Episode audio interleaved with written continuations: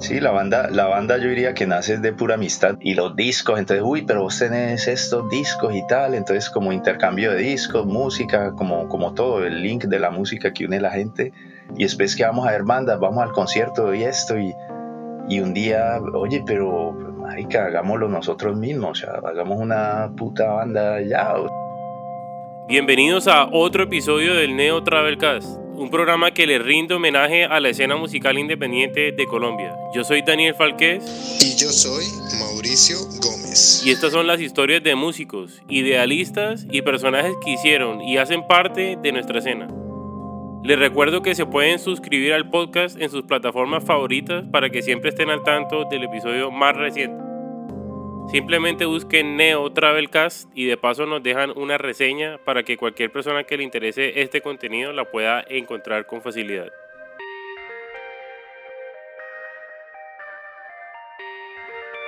Bueno, bienvenidos todos al Neo Travelcast. Hoy tenemos unos invitados que, si fuera el orden cronológico de por, por, qué tan vieja es la banda o por qué tan vieja es la gente, pues de la escena, esta sería de los primeros podcasts podcast que debimos haber hecho, pero pues nada, lo estamos haciendo ahora.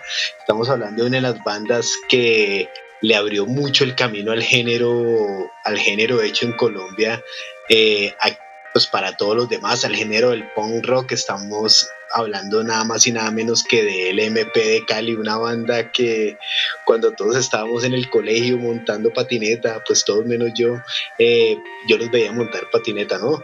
Pero cuando todos estábamos en eso y empezó a llegar como todo eso de Green Day, Offspring, pues ellos eran la banda que, una de las bandas precursoras que tocaba este género, Entonces, sin más preámbulo, quiero darle pues la bienvenida a David y a Pablo, un saludo especial a David y a Pablo del MP que nos están acompañando en este momento. ¿Cómo están? Hola Mao, ah, bien, bien, gracias, gracias por la, por la invitación. Hola muchachos, muchas gracias, muchas gracias por la invitación, qué bacano compartir este espacio aquí. Bueno, chévere. Em, nada, pues primero que todo, pues de nuevo, darles las gracias y, y, bueno, empecemos por lo primero. ¿Cómo nace el interés por la música y, y pues cómo llegan ustedes al punk? En mi caso, el interés por la música, desde siempre. Eso es, yo creo que el que le gusta la música, eso, eso es natural y eso está en la sangre. No sé, también es un tema de familia.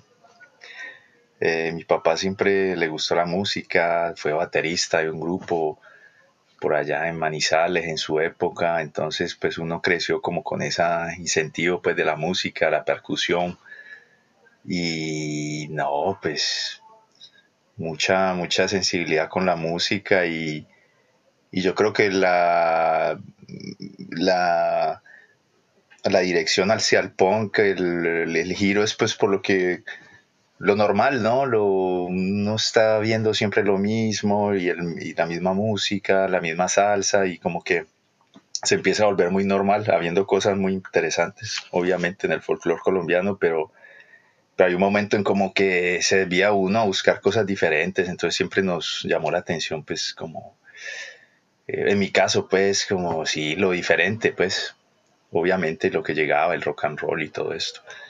Y ahí poco a poco, yo diría que con Ramones, un cassette precisamente que me pasó David, un TDK negro, no se me olvida, como en no sé qué año, y y ese cassette yo creo que me cambió la vida. yo me acuerdo cuando el Manía, con el, el Manía, vos, claro, ese Ramones, Ramones tuvo bastante, bastante Ese Ramones Manía nos cambió la vida. Ah, para mí, desde muy chino, igual que Pablo, desde muy niño siempre, no sé, yo desde, desde muy chiquito como que la guitarra eléctrica, ese sonido del rock and roll siempre me captivó. O sea, de, mis primeras memorias que tengo, o sea, de muy niño, 6, 7 años, eh, como que ese sonido de, rock and roll, de una guitarra eléctrica, siempre me interesó, así que siempre, desde muy chino, desde muy chino, 10, 11, 12 años, comprando discos de, metal que encontraba uno, cosas por aquí, cosas por allá, ah, y claro, y con diferentes amigos, o sea, en esa época, entonces estoy hablando a los finales de los 80, eh, no, internet, nada de eso. La música se conseguía, era mucho más, tenías que conocer que el amigo, que esto, y, más en Colombia, que pues, no nos llegaba, no había la disponibilidad Ah, no solo de bandas, pero pues la disponibilidad que hoy en día, que cualquier música, cualquier grupo que pensás, lo pones en internet y tenés todo el catálogo disponible. Así que sí, así poco a poco, diferentes bandas por acá, mucha influencia siempre metal, hardcore y, y Ramones. Cuando se llegó Ramones, ese cassette que dice Pablo, tenía, me acuerdo de ese cassette, tenía Exploited y Ramones, era una combinación. Y me lo pasó alguien por ahí y ahí fue la primera vez que escuché Ramones y algo muy diferente a mucho, digamos, del otro metal o diferentes cosas que, que escuchaba uno. Así que, y, con Pablo como que nos, no sé, nos montamos mucho en esa película de, de Ramones y, y, de ahí después llegó entonces que va Religion, que no FX, Pennywise y todas estas otras bandas también de este, ya más californianas. Ah, sí, sí, eso no sé, no sé qué más. pero en resumen así es como pues el, el, trayecto en esa época, lo que llegó pues de el interés a, lo que fue pues el punk rock. Lo raro, porque nosotros éramos locos también, yo, yo era loco con el, pues sí, con el metal y con otras cosas, pero, pero la verdad que ese estilo así de música alegre, como que, uff, eso fue, fue un giro. La simplicidad, claro, claro. Bueno, y siendo Cali una ciudad tan salsera, ¿cierto? Como ya lo hemos mencionado, pues cómo era ese primer... La, la capital de la salsa. Exacto. la capital.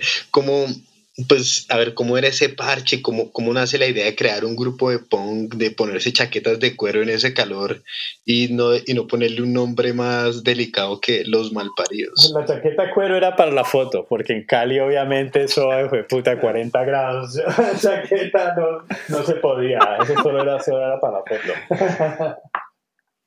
Y obviamente, y obviamente, obviamente honor a Ramones, o sea, la, la Ramonera, o sea, como siempre, esa chamarra Ramonera era más como esa parte, la imagen, ¿entendés? Pero sí, no, en Cali de, de, chamarra no se podía andar. No, no. Sí, eso es un calor muy tenaz con esa chaqueta. Pero sí, Cali es una ciudad muy salsera y lo que te decía antes, uno creció con, con esa salsa cada minuto, cada segundo, cada bus que usted cogía, eso es salsa. Entonces un momento en que sí, ya la salsa...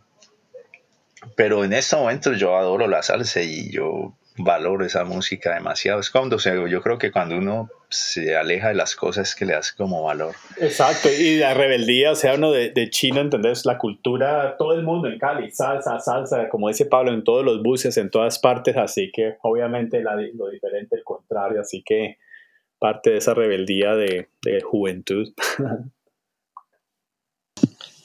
Pero ¿y cómo empieza la banda? ¿Cómo dicen un día, venga, Pablo, usted que, la, coja la batería de su papá, pues no sé, me estoy goma, imaginando. Tanta goma con la música, o sea, siempre tocando guitarra, pues, yo empecé a tocar guitarra desde los 13, 14, 15 años, inicialmente, o sea, metal, cosas así, después punk rock, uh, tocando, y Pablo también teniendo la batería ahí, mm. y tanto, y nos engomamos tanto en ese parche de Ramones y con, y con todo este punk rock, que se volvió, ¿entendés? Una obsesión, en verdad. O sea, Pablo y yo tratando de conseguir todos los discos, toda la música de Ramones, que en esa época, como decía ahora, no era algo tan sencillo. Los, las travesías que nos metíamos al centro a buscar cualquier cosa que encontráramos. O sea, todo eso. al templo del exacto, metal. al templo del metal.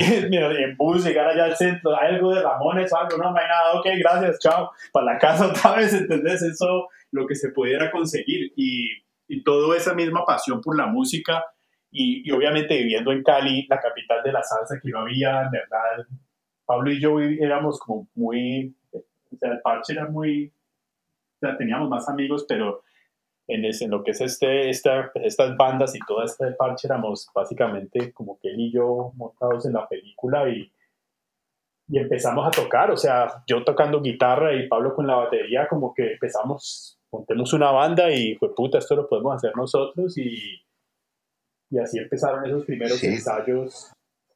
Sí, sí, melómanos, o sea.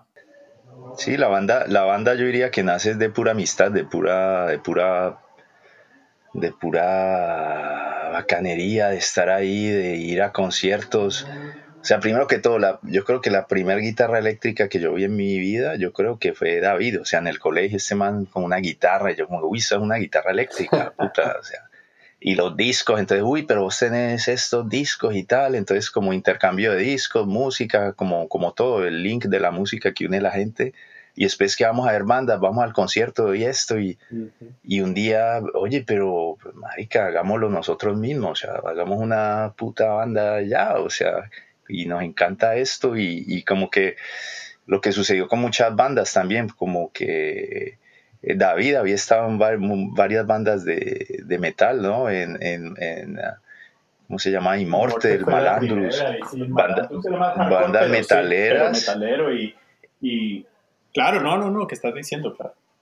Y, y, y, digo que después como que después como que estas como que estas esta forma de hacer música más simple como que oye aquí podemos hacer más cosas y como que expresarnos más fácil y, decir más cosas de una manera simple exactamente. Y en ese momento y en ese momento se, se ah pero es que una cosa que hay que aclarar también es que yo yo yo, yo era segunda guitarra de LMP bueno, el MP no existía porque no tenía todavía nombre, pero cuando nace la banda, eh, yo estaba en guitarra, eso era como un proyecto, dos guitarras, eh, batera pues y bajo, y, después como que las cosas se complicaban con los ensayos, con los otros colegas ahí, y al final como que, como que qué maricada, pero si, y me dijo David, pero marica, vos tenés una batería en tu casa, tu cucho es batero, tenés una batera en tu casa, ¿por qué están, por qué marica bien no te montas en la batera? Y yo dije, marica, yo soy huevo y a mí me encanta la batera y yo siempre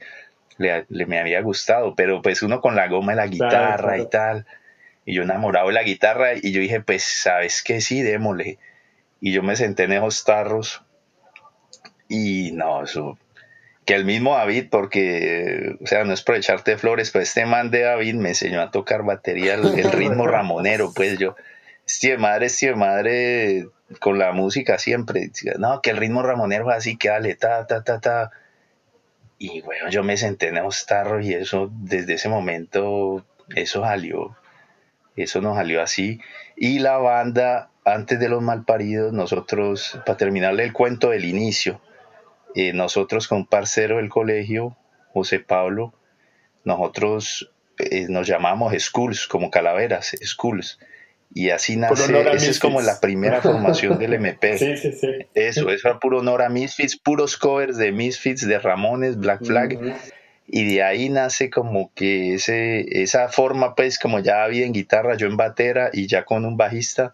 Esa es como la primera, diría yo, como 92 más o menos con Skulls. Y de ahí, pues, ya esa, se empezó como a. Sí, no sé qué dice más o menos eso, sí o qué. Sí, exacto. Ah, y, lo que, y lo que ya pues dijiste, o sea, como la simplicidad de la música, porque, o sea, el engome con Ramones fue muy, o sea, fue demasiado, demasiado engome y consiguiendo los discos y todo, y esa simplicidad y esa como, o sea, música tan áspera, tan pegajosa que transmite esa energía tan bacana y la simplicidad, tres acordes como que, oye, yo puedo hacer esto también. O sea, yo puedo inventarme una melodía y tres acordes. Exacto. Y, y hijo de puta, aquí estamos. Y, y, y, cantar. lo mismo. Eso cantar fue como por necesidad. Yo me acuerdo, claro, vos querías tocar guitarra, me acuerdo de eso, se me había olvidado. Pero entonces, como que batería y yo cantar, pues como que no, pues dale, yo ahí canto, ahí. Entonces, nunca fue algo de cantar, pero tocó porque, bueno, ¿quién más? Y escribamos aquí, aquí tengo una melodía que me inventé pongamos una letra ahí que cuadre con la melodía y, y hágale. Y sí. Bacano. Bueno, chévere esas influencias que mencionaron y, y buen dato ese de que Pablo tocaba la guitarra y después terminó el guitarrista mostrándole al baterista y el baterista quería tocar guitarra, súper bacano. buen dato ese. Y, y bueno, el primer demo que es más un álbum que, que, es un demo, a mi parecer, eh, mayormente conocido como El Rinoceronte, que es un clásico, para decirlo así, del género de Colombia. ¿Cómo surge la idea de, de grabar y por qué les dio por usar un rinoceronte como mascota para Bueno, eh, puedo, puedo empezar yo con esta, viejo Pablo.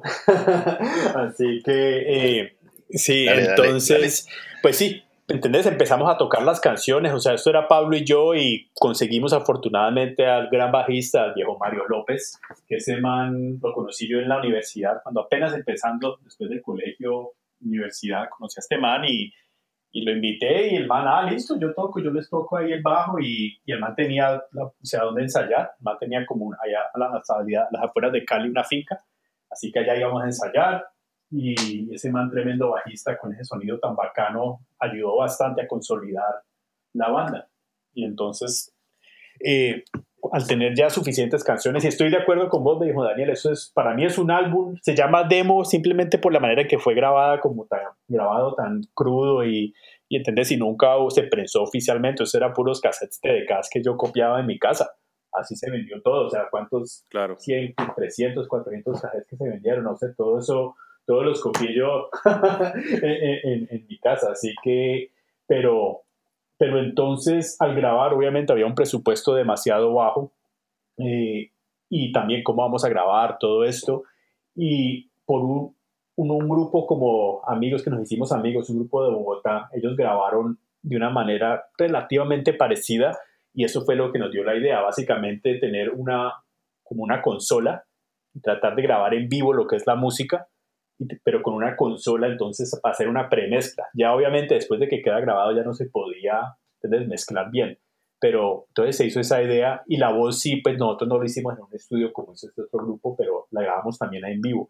Entonces alquilamos un sonido, básicamente llamamos a un sonido, no me acuerdo si nos lo recomendaron, simplemente lo conseguimos nosotros y, y le dijimos al man que queríamos hacer, llevar una, una, o sea, una, una mesa para, con mezcladora y un DAT para grabarlo en DAT y el man de una, como 100 mil pesos o algo así nos costó eso, no me acuerdo cuánto fue, pero fue de 100 mil. Y el man, en una tarde básicamente fuimos a la finca, el man llevó micrófonos, se amplificó, ¿entendés? Se montaron micrófonos, se hizo una mezcla lo mejor que se pudo y hágale a grabar. Y se grabó todas esas, ¿cuántas? 12 canciones creo. Ahí se grabaron lo que, lo que escuchan. lo que terminó siendo el demo y después la, ah, lo de la, la carátula, eso, esa parte, pura chance, o sea, queríamos, o sea, todo obviamente do it yourself, 100%, todas las fotos, todo, eso se hizo de esa manera. Entonces, queríamos, había un animal que Pablo me estaba contando que viene el zoológico, que era un animal muy chistoso, no me acuerdo cómo me llamaba y no sé qué risa hablando pues de este animal. Y, y fuimos al zoológico a tratar de tomar una foto no me acuerdo cómo te acordás, Pablo, no me acuerdo cómo se llamaba, pero no pudimos encontrar al bendito animal o no salió la foto como queríamos. Y era otro animal, en un principio, sí. Era un animal muy feo, chistoso, algo así. Entonces, uy, tomemos una foto, qué risa. Pero no pudimos y quedamos ahí en el zoológico y que estaban los rinocerontes ahí y nosotros con la cámara y tomamos unas fotos y, y salió. y lo mejor del cuento, obviamente, como digo, puro do it yourself, necesitábamos hacer una fotocopia de lo que iba a ser la carátula. Entonces, la foto, simplemente de casualidad, el tamaño de la foto era suficiente para que copiara la carátula. Y, y entonces, así que así fue. Esa foto fue, o sea, totalmente chance. Servía para lo que se necesitaba y así, y así salió. No hay ninguna otra historia más interesante, ni, así, o sea, puro, ¿entendés? Do it yourself y así que sí. Sí, así, empieza todo. Así, empieza todo. Y, Ese rinoceronte murió hace como, como cinco años, no sé quién nos dijo, algo así. O como algo así. Pero sí, así que esa foto tomada en el zoológico de Cali por nosotros mismos. Ah, el nombre del grupo, lo mismo, Pablo y yo, ¿entendés? Huevoneando y hablando y estábamos, bueno, ¿cómo le vamos a poner este grupo? Y, y ni idea. Y así, o sea, huevoneando, salió el nombre, ¿no? Pues los malparidos, y me acuerdo un ataque de risa, como que, no sé, pareció algo demasiado chistoso, y como que empezamos a joder por, con eso, ¿no? Pues que los malparidos, qué risa, y huevoneé con eso. Y después contando a un amigo y que el otro, y que los malparidos, y los malparidos, y qué risa, y, y, y se quedó así. Y entonces, obviamente, tocó cortarlo al MP. no sé. Así que puras cosas, sí fue, todo esto fue como muy orgánico, las cosas como que pasaban y sí. cuando, cuando escuché ese nombre sí dije como, uy, esta gente que me hecho como papá, quiere un concierto de los malparidos. Era muy difícil vender ese, esa idea. Hablemos de, de Traqueto. Traqueto, que es un himno del punk rock en Colombia, habla de un fenómeno muy particular que fue muy fuerte en Cali, pues de eh, del pasado, pero que a veces nos tormenta. Yo quisiera saber, ¿existe alguna anécdota de la banda o, pues los punqueros de la ciudad que haya motivado esta canción o algo, o algo chistoso contar alrededor de esto? Pues yo, yo, diría así rápidamente que el tema del traqueto era simplemente estábamos, lo que pasa es que estamos sumergidos en un mar, en un mar de, de traquetos. o sea, esa generación. claro, sinónimo con esa generación, nosotros. Claro, nosotros somos, y pues nosotros, ustedes también, somos de esa generación de prácticamente sí, la generación de la, de la violencia, Pablo Escobar, esa es la generación noventas, inicios de, finales ochentas, comienzos noventas, es lo que uno veía y eso así como en algún caso particular de algún traqueto que nos haya llamado la atención o algún personaje, no, pero era más como lo veíamos en cada esquina, en cada semáforo, entonces como que el tema ese tema me salió yo creo que muy muy natural pues porque era la realidad lo que lo que veíamos fue de las primeras canciones si, si no me equivoco yo creo que fue la primera segunda canción. La primera canción del MP creo que fue lo mismo, o sea como que una melodía primero yo muchas veces canciones que escribí siempre sacaba una melodía primero y después la letra. Hay gente que lo hace mucha gente lo hace al revés yo siempre no sé melodía y después letra. Y no sé y obviamente viviendo en Cali y, y que o sea ese desprecio como esa cultura, a lo que eso representa y perfecto. Así salió.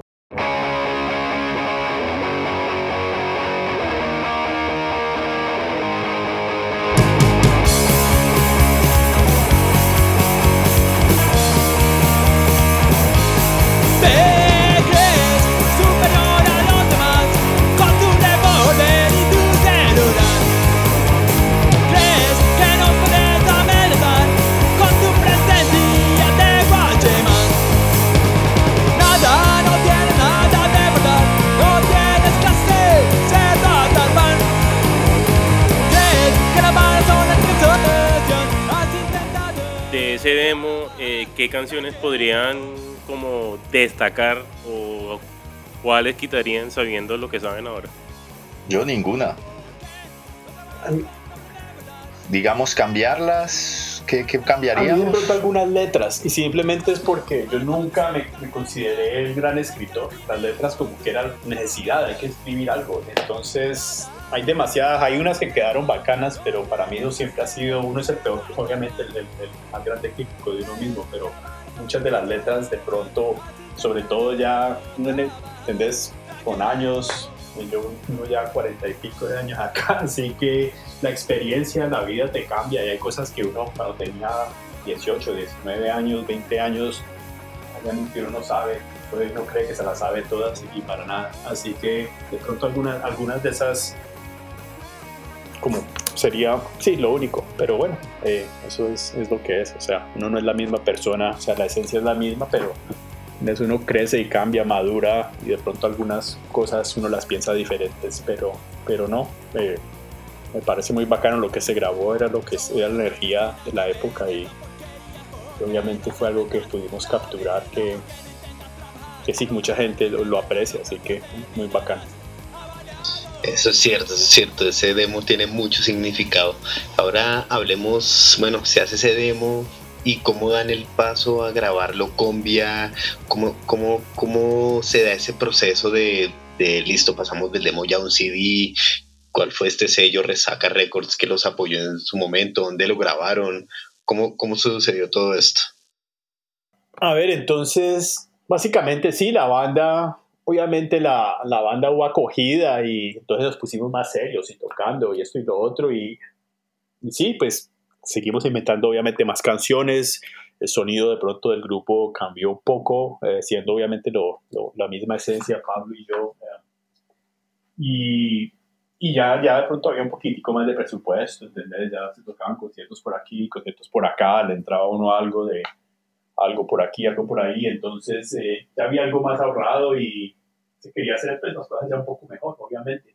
Así que en Cali el estudio se llamaba Midland, creo que era, no me acuerdo exactamente el nombre, pero creo que unos amigos de otro grupo en Cali nos recomendaron el estudio del ingeniero, buen precio y sí, así que se pudo grabar eso en un fin de semana, creo que se grabó todo uh, en el estudio, pero solamente teníamos plata para, para esa parte, lo que fue la grabación en sí. Entonces eso lo hicimos nosotros. Ya Resaca Records, eso ya entra, o sea, en Cali, siendo una ciudad tan salsera, a veces la, escena, obviamente había diferentes escenas de metal y esto, pero, pero nosotros con, éramos amigos de, muchas otras personas, no éramos muy solamente punk rock y ya, o sea, había demasiados amigos y todo, y bajistas que tuvimos tocaban diferentes, tocaron en diferentes bandas en Cali, o sea, de otros estilos, así que las conexiones, eh, esa, esa, esa, ese sello Resaca Records fue, es más, ellos sacaron el primer trabajo de Super eh, o sea, e, esa, es, un, es como de esa época de Cali, fue un, un sello que en esa época, con ese proyecto de Cali Rock, eh, como que sí, diferentes bandas en Cali unidas, trabajaron, sacaron proyectos y este man de, de Resaca Records básicamente era como de todo ese parche. Así que el man así no escuchara punk rock ni, solamente en esa época creo que solamente estaba el trabajo de Superlitio, el primer disco, no, no, me acuerdo cómo se llama, creo que era único que el man había sacado, si no estoy mal. Eh, entonces el man como que veía que le MP, como que, uy, estos chinos, mira, es que tocando conciertos en Medellín, tocando conciertos en Bogotá, y esto como así, o sea, porque Cali, entonces Cali no, es, nunca era conocida por, por el rock. Eh, así que el man le, de pronto le llamó la atención y nos propuso sacarnos el CD. El man de pronto supo que habíamos grabado y el man, oye, yo prenso el CD y lo masterizo. Y así entonces nos juntamos con ese man y, el man pagó la masterizada, pagó la prensada del CD, nosotros lo del estudio lo pagamos nosotros, lo hicimos nosotros y con, con la ayuda de ese más se sacaron, se sacó el copia. David, ahora tú que hablaste sobre, sobre cantar porque tocaba, se me ocurrió un dato curioso y es que ustedes tienen varias canciones que son instrumentales en el rinoceronte, en el locombia y pues unas inéditas que ahorita se, van a hablar de eso. ¿La banda tiene alguna afinación específica hacia ese tipo de canciones? Para mí, o sea, la música, yo de pronto como cuando escribía yo canciones del MP siempre empezaba con la música, los acordes, primero, después melodía, después letra, o sea, así era el proceso. Así que muchas veces eran esas mismas canciones que así no tuviera yo una melodía, simplemente los acordes, los cambios me parecían muy bacanos y, y nunca se escribió, se le escribió letra por, no sé, o sea, nunca fue algo como que planeado, sino como que sabía como que esta canción o este ritmo solamente es, que hay unas de canciones instrumentales son cortas. De pronto era como que mira estos, estos dos ritmos como bacanos aquí que tienen una buena energía, una buena furia y, y así salieron a mí muchas veces gente que es bastante importante la que cante, que alguien cante, y a mí no necesariamente, a mí me gusta música instrumental. Ah, y ese poder de esa distorsión, la batería, el bajo y, ese sonido fuerte de la guitarra, para mí eso es suficiente, o sea, eso es una descarga de energía. No necesito el vocal para sentir esa, esa energía. Así que, sí.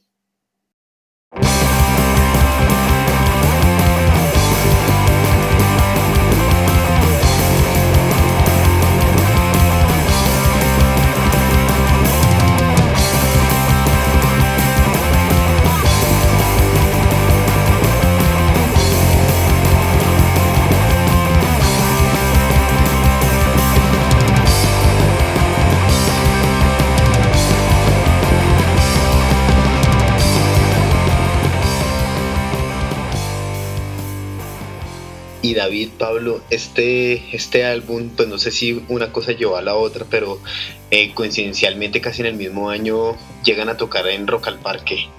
Eh, en Rock al Parque, pues cuando apenas Rock al Parque era una cosa que estaba empezando, creo, me acuerdo que fueron en la media torte que yo con mis compañeros de colegio hicimos una bandera que decía el MP como uh, los más fanáticos. en el 97.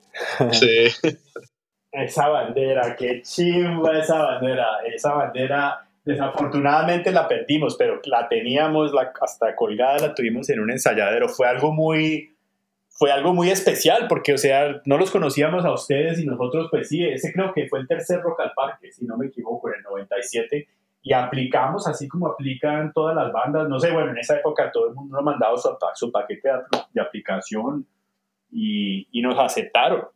Así que qué chimba a tocar en Rock al Parque y cuando salimos en la media torta y nos estos manes con una bandera, o sea, imagínate yo como que, uy, ¿esto cómo así? ¿Qué es esto? O sea, fue algo bastante...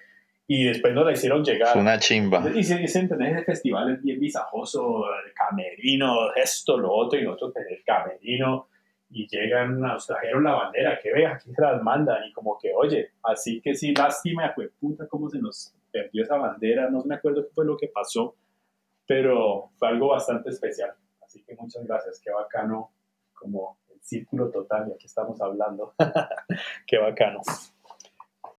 Exacto, ¿y cómo se sintieron en, pues, tocando con el público bogotano, con tantos metaleros, con la escena bogotana? Fue, yo creo que fue bacano, fue muy bacano. Yo fue había gente gritando y todo, pero qué risa, pero fue una energía, no sé, yo sentí una, la gente nos acogió la gente se paró, o sea, todo el mundo estaba sentado cuando empezamos a tocar se paró. Y uno en ese escenario viendo como de la media torta y la gente como que parándose, o sea, todo el mundo parándose, se armó un poco bien berraco y, y entendés, y eso con buen sonido, amplificadores y esa energía, esa adrenalina. Un concierto muy bacano. Afortunadamente por ahí está el video, eso está registrado en video, así que muy, muy bacano. Yo me la sodé, fue una experiencia increíble. Ese fin de semana, todo, o sea, el parche con los amigos, los otros conciertos, no me olvida todos tus muertos en, en, el Simón Bolívar. Uf, eso, eso fue un fin de semana muy, muy, muy bacano de parche, fiesta y pues tocando, tocando en la media torta, algo muy, muy bacano. Ese, ese día que tocamos cerraba Kraken, yo creo, ahí en la media torta, y la mayoría era metalero y lo que más me gustó es que cabecearon muchos, casi todo el concierto del MP, mucho metalero ahí feliz con la banda y eso nos pareció muy bacano. Que, que, todo el mundo se la haya soñado. Se escuchó cuando chino, así estuviéramos tocando punk rock, de pronto ahí la esencia. Yo lamentablemente no estuve ahí. Estaba en la en la ciudad de La Champeta, en Cartagena. Por allá no llegó nadie de punk, solo fue Ultrágeno, creo que una vez, y Maná. De resto nadie más fue. En esa época, sí. Eso era solamente Medellín, Bogotá y... Bueno, en Pereira tocamos, pero, pero sí. Pereira, pero sí. Pereira, claro. Eso era muy Bogotá, Medellín y ya. Sobre todo Medellín. Si la memoria no nos falla, el MP termina alrededor del 2001 y se reúnen como en el 2006 para hacer unos conciertos. ¿Cómo pasa todo esto y bueno, cuál fue la, la reacción de sus seguidores? La banda terminó en el 99, desafortunadamente. Eh, así que... Y después esa reunión, si fue en el 2006, yo ni me acuerdo, fue un solo concierto. Y eso fue simplemente casualidad. Estábamos en Cali Pablo, o sea, nosotros emigramos de Colombia y estábamos de coincidencia un diciembre, estaba como todo el parche en Cali y pudimos ensayar este más, este más en la casa de, de Mario, de Monkeys y, candidatos. Ahí ensayamos, ese más nos prestó el ensayadero, qué parche y, y, empezamos a tocar conciertos.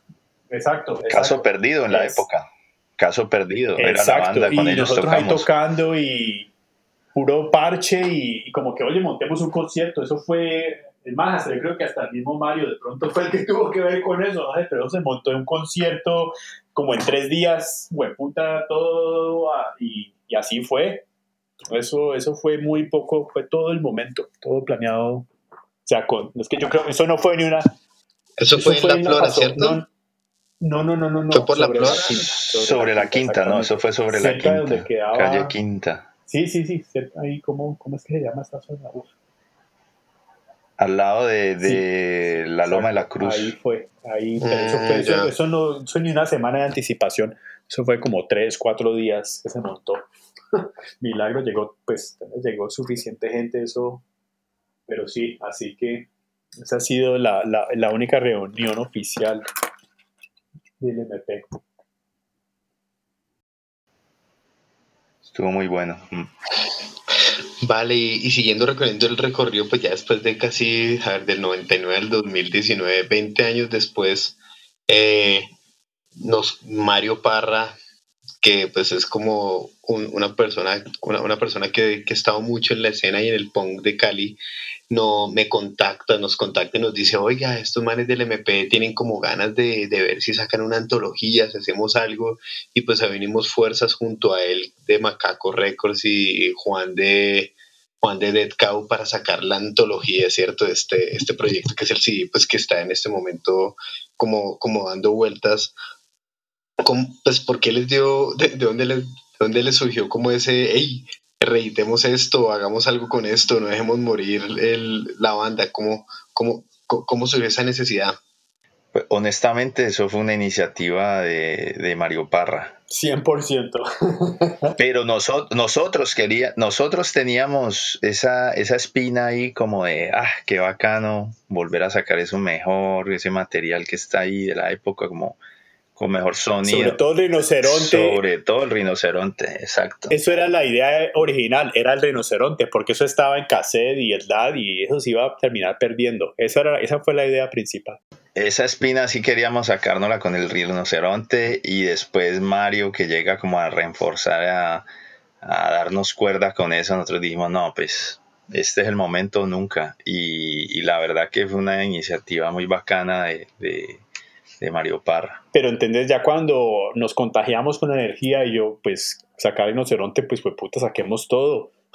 saquemos, hagamos, vamos a hacer esto, hagámoslo bien. Remastericemos el, el Locombia. Yo nunca estuve 100% satisfecho con el sonido remasterizado del Locombia. Y además, cuando se grabó el Locombia, había un tema inédito, una otra instrumental tocando como un, un, poquito más como sky reggae. Nosotros siempre nos ha gustado el reggae y yo me encumé mucho con el ska también ya después de, de RMP.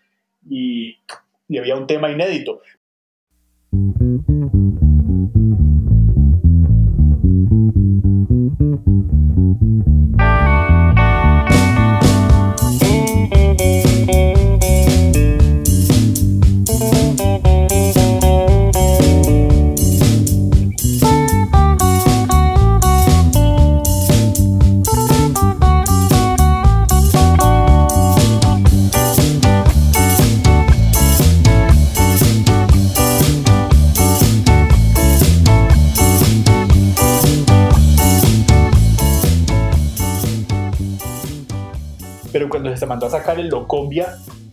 No, no sé quién pensó eso y, se les dice que se les olvidó. No pusieron el tema inédito. Y eso ya, pues, obviamente nada, o sea, de malas. Aquí están los CDs y lástima. Entonces, como que quedó esa espina de, oye, ese tema que queríamos, que era parte del Locombia, que estos manes no lo pusieron. y, y, pasteurizarlo otra vez y así que, como te digo, ya cuando, cuando ya nos entró la energía de hacer el proyecto, como que bueno, si vamos a hacer esto, hagámoslo bien y tratemos de, de, hacer algo que valga la pena y remastericemos todo, saquemos todo, una antología. Del putas, del putas, del putas. Eh, Pablo, una cosa que, que me, que me interesó mucho cuando empezamos a trabajar en todo, en todo este trabajo sobre la antología. Eh, tú nos enviaste varios dibujos, que entre ellos está la carátula y otras cosas súper chéveres, las que están adentro del librito para el que no sabe. Eh, ¿Cómo interpretas tú el arte con la música y, y de qué manera la, la has metido entre, entre la banda? El arte, el arte siempre ha estado ahí y con la música yo creo que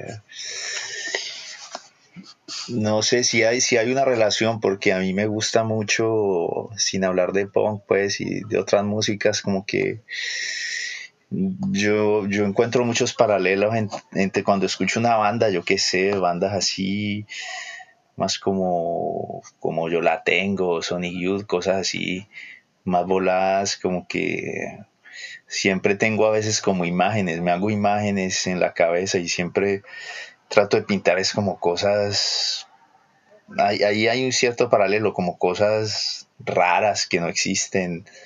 Me gusta, me gusta mucho eso.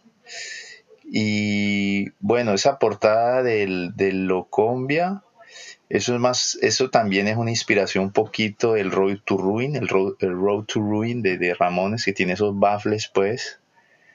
Tiene un poquito, es como, es como esa esencia de los baffles que salen en la portada del Road to Ruin con, con esa realidad de Colombia, pues esa, esa el salvajismo, pues que, que también nos ha caracterizado de, pura balacera, por eso están esos baffles eh, llenos de balas.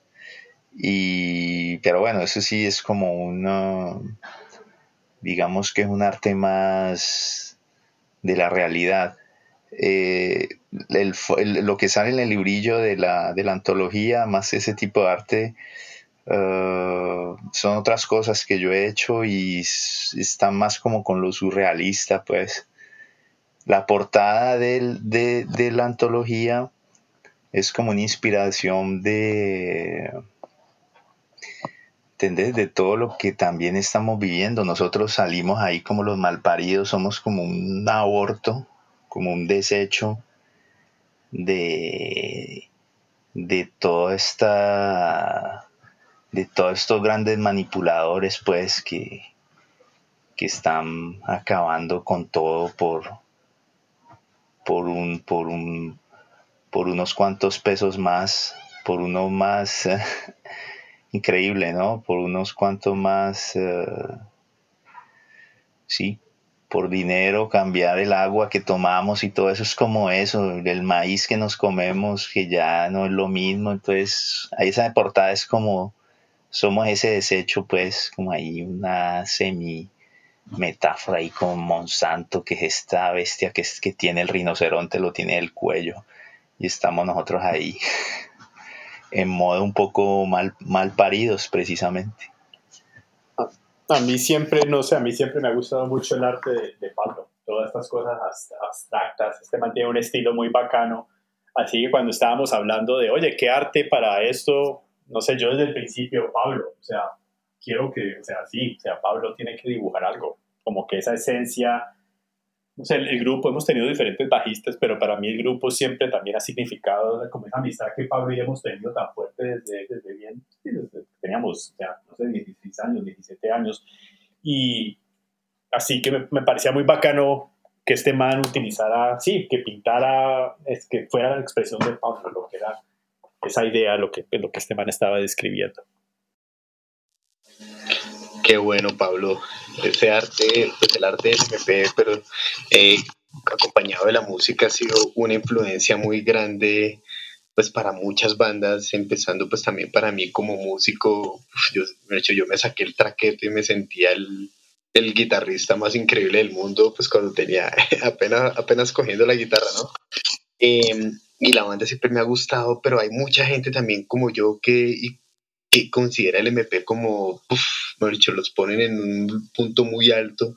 ¿Ustedes cómo, cómo, sienten que ese trabajo que hicieron, pues parece, parece sencillo, ¿no? Un demo, un cassette, unos concierticos, una aparición en, perdón, un demo, un CD, eh, una aparición en Rock al Parque, pero pues todo eso aparentemente no quedó en, no quedó en vano. ¿Cómo se sienten con eso? Y pues para ustedes, ¿cuál es como, pues qué es eso que les ha dejado el MP y el, y el punk rock?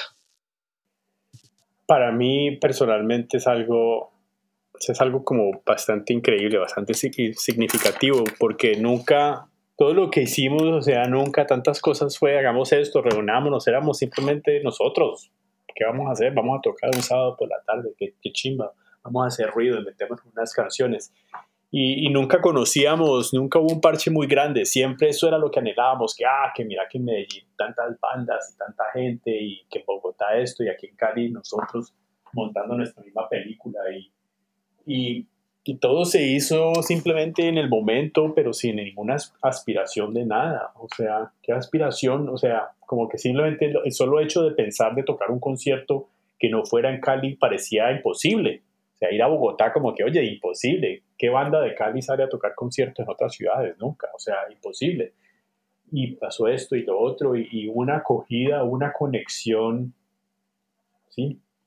una conexión con, con, con, una, con gente que nunca, nunca se esperaba. E, esa, esa, esa acogida y, y bueno, y el momento, estuve en el momento y ya, y pero lo, lo, más increíble es que pasa el tiempo, pasa el tiempo y yo diría que de pronto la banda es más popular hoy en día que lo que, que fue en esa época, no sé, o sea, la gente no se olvida y eso me parece algo, o sea, algo muy especial, muy, significa bastante, Pablo y yo hablamos bastante sobre eso, como que, oye, la gente no, no, no dejan olvidar y la actología es una muestra de, de, eso, o sea, esa energía de, oye, queremos sacar esto, porque esto no, o sea, por esos motivos que nos influencias, lo que sea, y, es algo muy, muy bacano y muy especial que, que conectó con tantas personas y sí, no sé, algo, fue algo muy natural, hecho con, con mucho, mucha pasión, mucho, mucha pasión, mucho amor, mucha rabia y obviamente esa, esa misma energía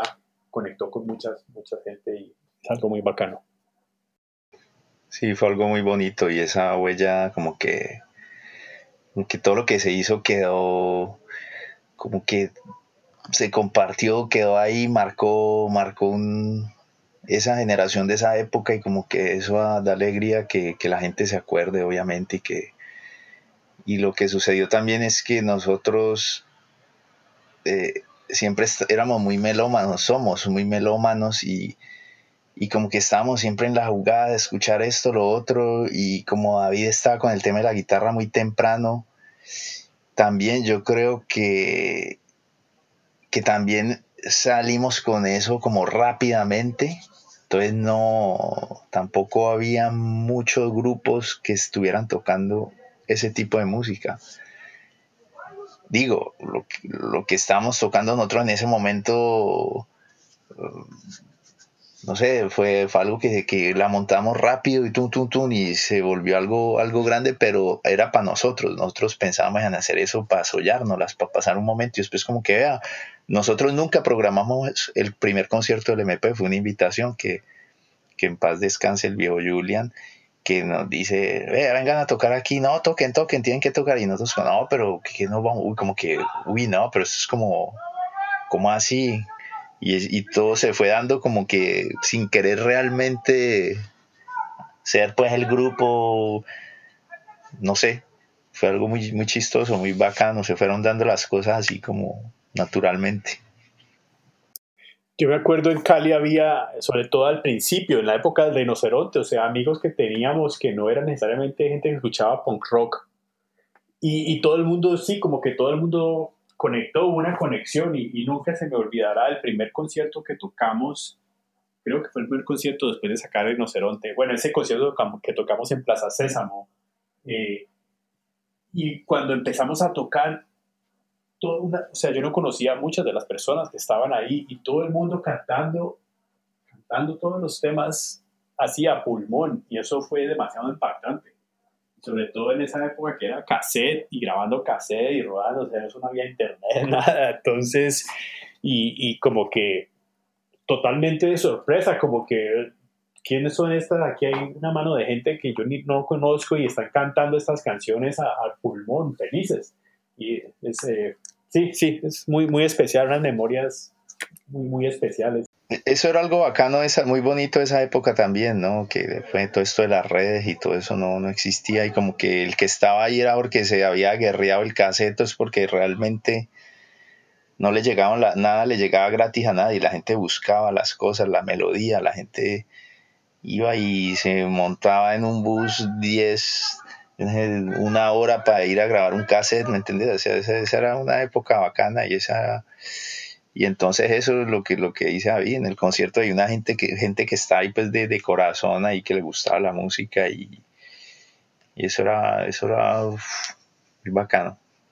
Bueno, esta, estas historias de verdad que, que son súper bacanas porque yo la verdad es que no, no conocí a la banda como se merecía, más que todo por la historia que tienen y todo y y ahora que, que, empezamos a hacer cosas juntos me, me, interesó más que todo porque pues primero que todo ustedes son unos bacanes y, y tienen muchísimo que, que darle a, a, la escena y lo que le han dado también ha sido súper importante. Entonces, gracias por eso y, y bueno, aquí como para, para finalizar, eh, ¿por qué no nos cuentan qué, qué, planes tienen con el MP? Y si no tienen nada, pues díganlo de una vez aquí.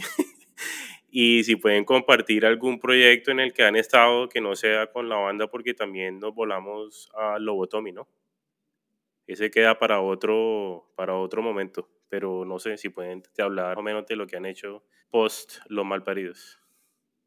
Eh, Lobotomy fue, sí, Lobotomy Uh, bueno, cada uno ha hecho cosas, pero Lobotomy fue algo que creamos también. Eso se creó con otro amigo, con José Escobar y con, David y yo. Eso fue como que una recocha, cambio de instrumentos o cambio de vocal y, sobre todo haciendo covers de Ramones y, empezamos a, a hacer ya canciones nuestras eh, con Roberto Mazo en guitarra.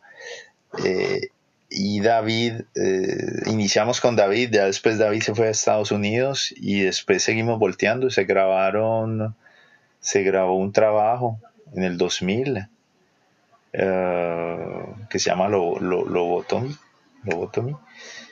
Y se volvió a grabar algo en una reunión que tuvimos por acá en Francia en el eh, hace dos años, en el 2018, y se grabaron unos temas viejos y otros temas, un par de temas nuevos que se habían sacado. Y eso es más o menos el cuento con Lobotomy. Se hicieron. Lobotomy siempre estuvo en Cali, no, nunca, nunca lo máximo que hicimos fue Palmira, con conciertos. Y bueno, no, eso es otra, eso es un capítulo que ya se cerró, pues porque la banda también se desintegró y ahora, pues por mi lado, yo estoy aquí con otro proyecto que es más como instrumental, que es como más música surf.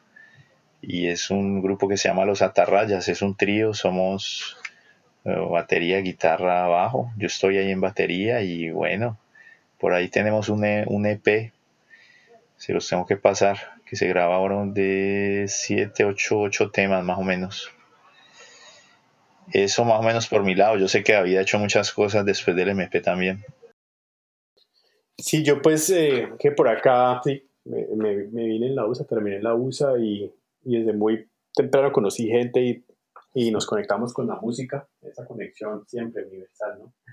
Tocando punk rock, tocando, he tenido grupos de punk rock, un par de grupos, eh, también me engomé mucho tocando con, con el reggae, Bob Marley, cosas así, y la música jamaiquina tradicional de los 60, principios de los 70, porque es el ska, el rocksteady. No sé, me, me, conecté, pero eso fue ya después del MP como que ya abriendo la cabeza un poco, ya no tenía que ser solamente una guitarra distorsionada para que me gustara, sino abriendo un poco ya los horizontes y, y terminé tocando en un grupo de reggae eh, un tiempo como do instrumental, lo mismo, teníamos un trompetista increíble, trombonista, y hacía tocando guitarra, viendo con efectos, cosas, ska, tocábamos muchos covers jamaiquinos eh, de esa época pues que mencionaba. Después de eso estuve, sí, he tenido tiempos que no toco música, después empiezo otra vez, tuve un grupo un tiempo eh, tocando guitarra y cantando, eh, tocábamos covers y cosas, también con un poco de ska, reggae, y ahorita estoy tocando, bueno, es más, estuve tocando bajo un tiempo en un grupo, un grupo con más de rock, de un amigo que tenía y no tenían bajista, y a mí el bajo siempre me ha gustado, o sea, vuelvo, digo lo mismo, melómano, a mí siempre me ha gustado mucho tocar batería y bajo y esto y lo otro, así que toqué bajo un tiempo eh, en este grupo de rock, y ahorita estoy tocando precisamente en un grupo de ska, terminé otra vez tocando eh, un grupo de ska, eh, hemos, hemos hecho tour por aquí, por Estados Unidos, en la, en la costa oeste, en California, por Seattle, en Arizona, por aquí en el medio oeste, en Chicago. El grupo, sí, o sea, ahí, ahí nos movemos, eh, se llama The Bishops. Uh, así que ahorita ando, ando en esas, obviamente ahorita con, esta, con este visaje de esta pandemia, todo está parado. Uh, Pablo y yo hemos estado ahí tratando, hablando, siempre hablando, no lo habíamos hecho, de pronto ahorita ya nos vamos a poner más serios a colaborar, a mandar música, a grabar cosas, así que de pronto en el futuro ahí tenemos algo nuevo, algo diferente. Eh, referente al MP en sí, nos gustaría, o sea, sería bacano tocar un concierto. Eh, yo mucho, por mucho tiempo no, no, como que no quería, yo siempre como que, oye, esto es el pasado y, y lo que fue, lo que fue y muy bonito en su época y ya, o sea, no sé, pero obviamente tanto entusiasmo y tantas cosas y, con la reunión que Pablo mencionaba que hicimos en Francia fue muy bacano eh, tocando pues con los amigos de uno de la época, esa energía otra vez, tocamos muchos temas del MP, eh, por ahí se grabaron unas cosas, se tocaron un par de conciertos y fue muy bacano, así que sería, sería chévere, lo difícil es ahorita pues las distancias, eh, desafortunadamente no es tan fácil a veces coordinar, entonces yo estoy por aquí en Estados Unidos, Pablo en Francia, eh, a veces no, no, queda tan fácil pues por motivos laborales, que esto y lo otro, vacaciones, etcétera, para coordinar. Es algo que queremos hacer, pero cuando no, no sé, y ahorita pues obviamente habíamos es más hablado de este año, de pronto en este año, este otoño, pero obviamente este año ya, en 2020 quedó todos guardaditos en la casa.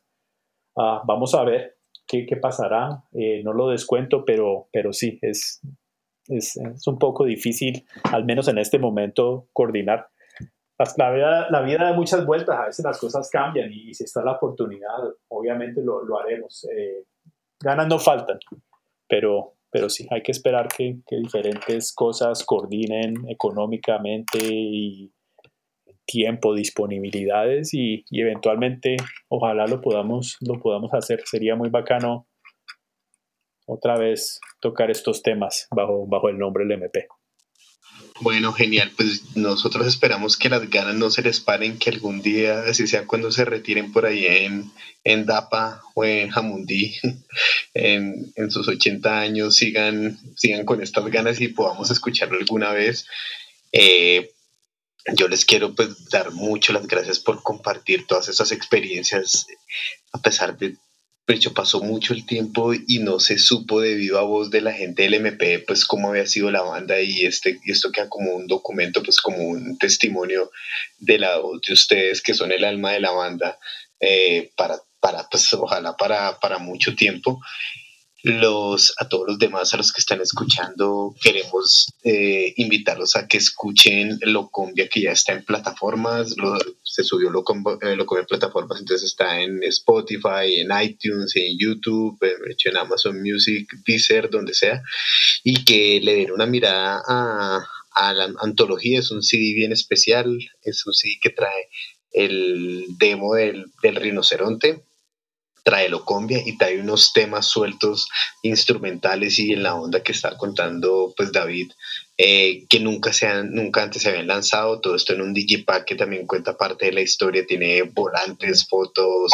mucha pues parte de la historia del MP quedamos muy contentos. Yo personalmente quedé tan tan, tan orgulloso de, de, de, cómo quedó la antología, el trabajo que se hizo colectivo con la ayuda de ustedes y de Mario, de, de Juan, o sea, y, el sonido, el sonido me parece que quedó, o sea, mejor, mejor que, que se use en la época, así que eso es algo bien, bien especial y ahí recomendando, recomendado. Miren, ya saben que David que se siente muy bien con cómo quedó el sonido, entonces es una razón más para darle una oportunidad para escucharlo.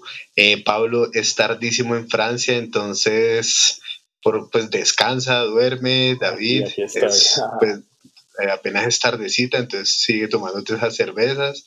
Y Daniel, tú que estás en Hawái, prepárate el desayuno. bueno. Excelente, muchachos. Muchas gracias por la invitación y, y, bueno, muchas gracias a, Macaco Records, a Dead Cow Store, a Tropical Punk Records por, por todo ese apoyo con, con lo que se todo esto que se volvió a hacer, todo este proyecto de la antología, pues porque fue un equipo muy bacano de trabajo y pues esto solo no, no, no hubiéramos hecho un, un, trabajo tan, tan bacano, porque la verdad que ese Digipack quedó, quedó muy bien. Muchas gracias muchachos. Sí, muchas, muchas gracias. Sin ustedes no hubiera sido posible sacar este, este, este proyecto adelante. Así que Muchas gracias por el apoyo y por mantener esa, esa memoria de la banda viva, que es algo tan especial para nosotros.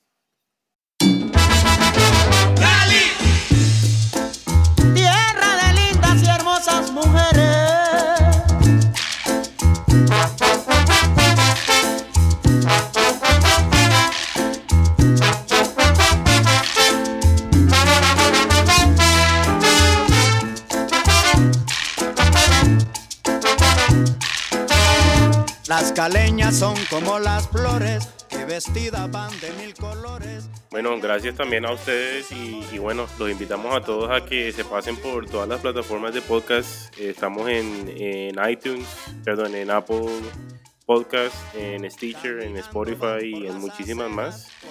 Y, y, bueno, esta es la historia de LMP. Estamos muy contentos de haber trabajado con ellos y esperamos que que vuelva a pasar así sea un conciertico, entonces ahí, ahí los tienen de los mismos eh, protagonistas de su banda. Entonces, eh, gracias a los dos y que tengan buena noche, día, tarde, mañana. gracias, Dani. Listo, muchachos, gracias. Dani, Mauricio, gracias. muchas gracias. Todo bien de vestida van de mil colores, ellas nunca entregan sus amores si no están correspondidas.